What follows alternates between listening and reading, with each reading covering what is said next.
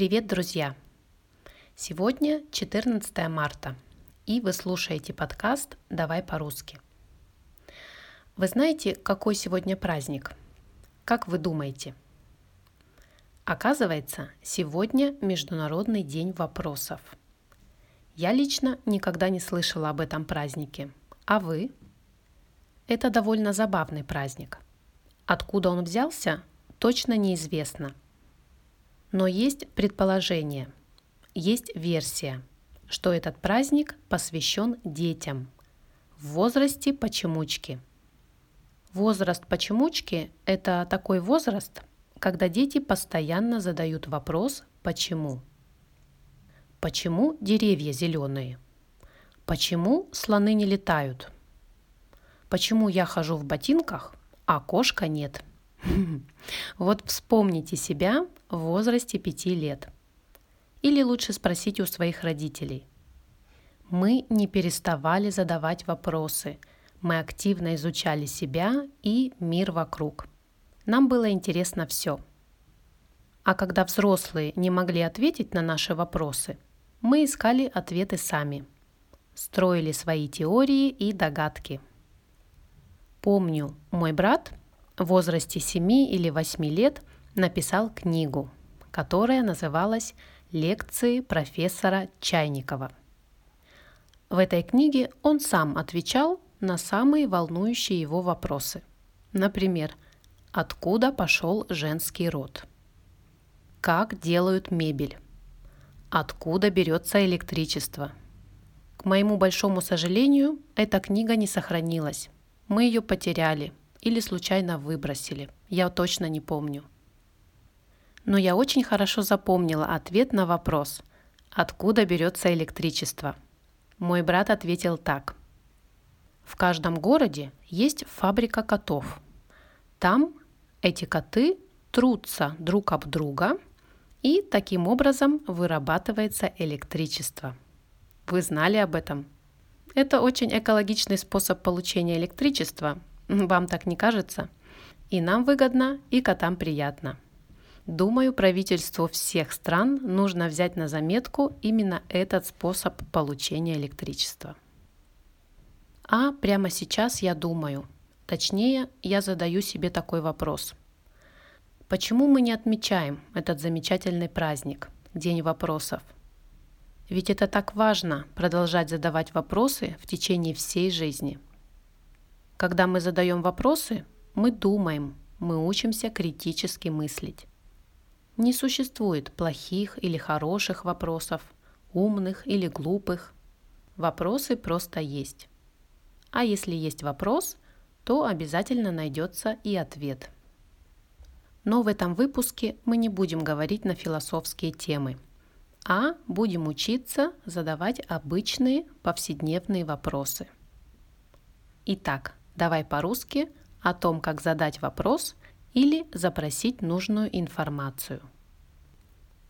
А теперь представьте, вы находитесь в незнакомом городе, и вам нужно узнать, как дойти до гостиницы, в которой вы собираетесь жить, в которой вы собираетесь остановиться. Как мы можем это узнать? Ну, например, мы можем спросить у прохожего – Скажите, пожалуйста, где находится гостиница «Москва»? Или «Извините, вы не подскажете, где находится гостиница «Москва»?»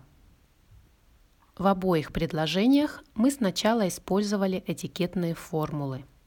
Первая формула «Скажите, пожалуйста». Вторая «Извините, вы не подскажете?»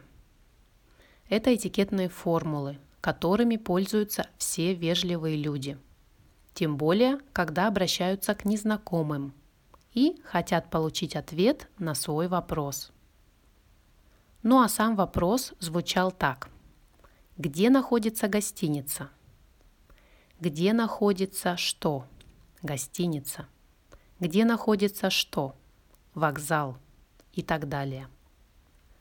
Чтобы не просто уточнить местонахождение – но еще и узнать маршрут движения, мы можем задать вопрос следующим образом. Как добраться до гостиницы?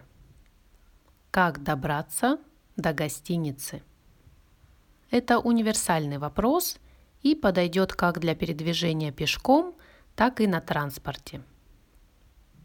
Если мы идем пешком, то мы можем спросить так. Как пройти до гостиницы? Как пройти до станции метро? Если же мы передвигаемся на транспорте, мы задаем вопрос следующим образом. Как проехать до гостиницы? Или как доехать до гостиницы? Обратите внимание, что после предлога «до» мы использовали родительный падеж. Он отвечает на вопрос «кого, чего?». Доехать до куда или до чего? До гостиницы – дойти до куда или до чего, до отеля и так далее. Вот вы, наконец, нашли свою гостиницу и успешно туда заселились. Теперь пора и подкрепиться. Другими словами, пора съесть что-нибудь. Для этого вы решили пойти в кафе или ресторан. Какие вопросы могут возникнуть там – в первую очередь нам нужно узнать, имеются ли там свободные места. Как мы можем об этом спросить? Ну, например, так. У вас есть свободные столики? У вас есть столик на двоих? Когда освободится столик у окна? Обратите внимание, что находясь в кафе или ресторане, очень часто вместо слова «стол» мы употребляем слово «столик». Это не означает, что нам нужен маленький стол, столик.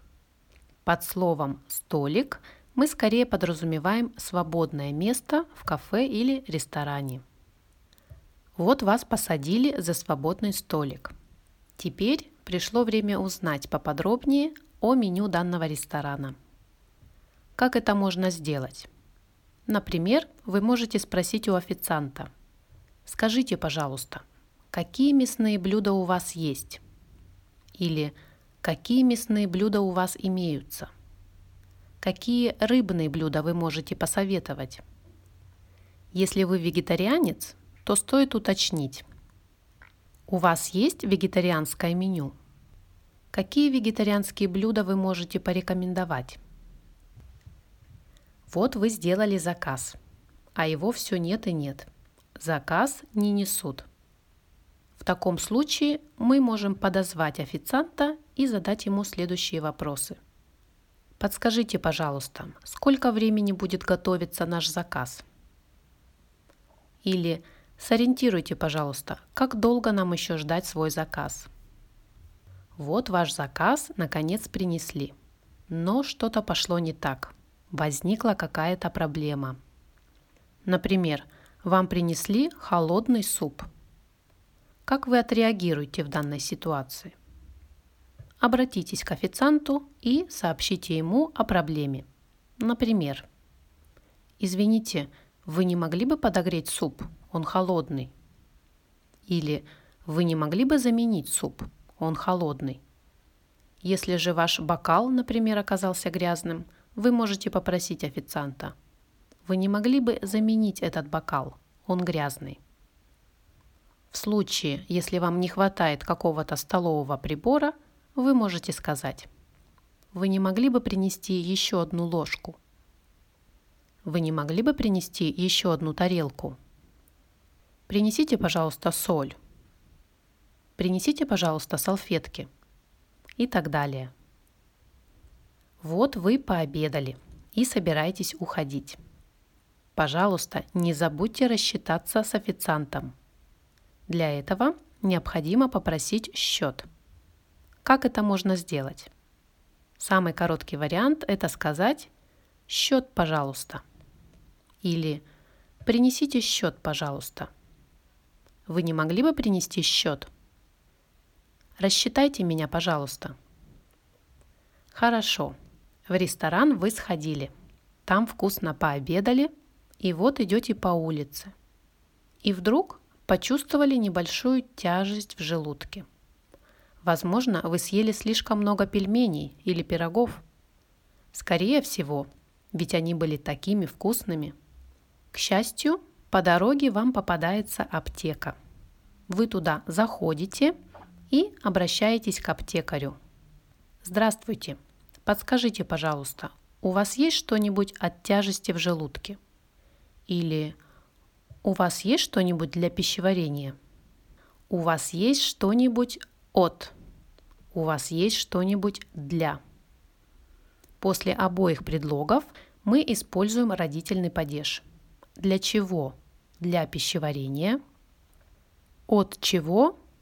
От тяжести в желудке. Если же вы знаете название лекарства, которое вам нужно, то можете спросить напрямую. Дайте, пожалуйста, вот эти таблетки. Мне нужно вот это лекарство. Я от всей души желаю, чтобы ваши походы в аптеку были не слишком частыми. Не болейте.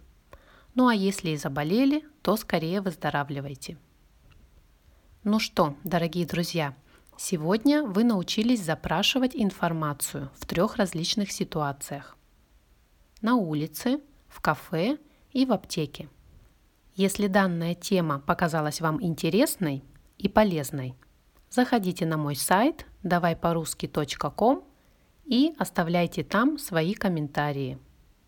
Пишите, какие другие ситуации вы хотели бы рассмотреть а я обязательно сделаю еще один подобный выпуск в ближайшем будущем. Ну а на сегодня все. Берегите себя и до скорых встреч в эфире. Пока-пока.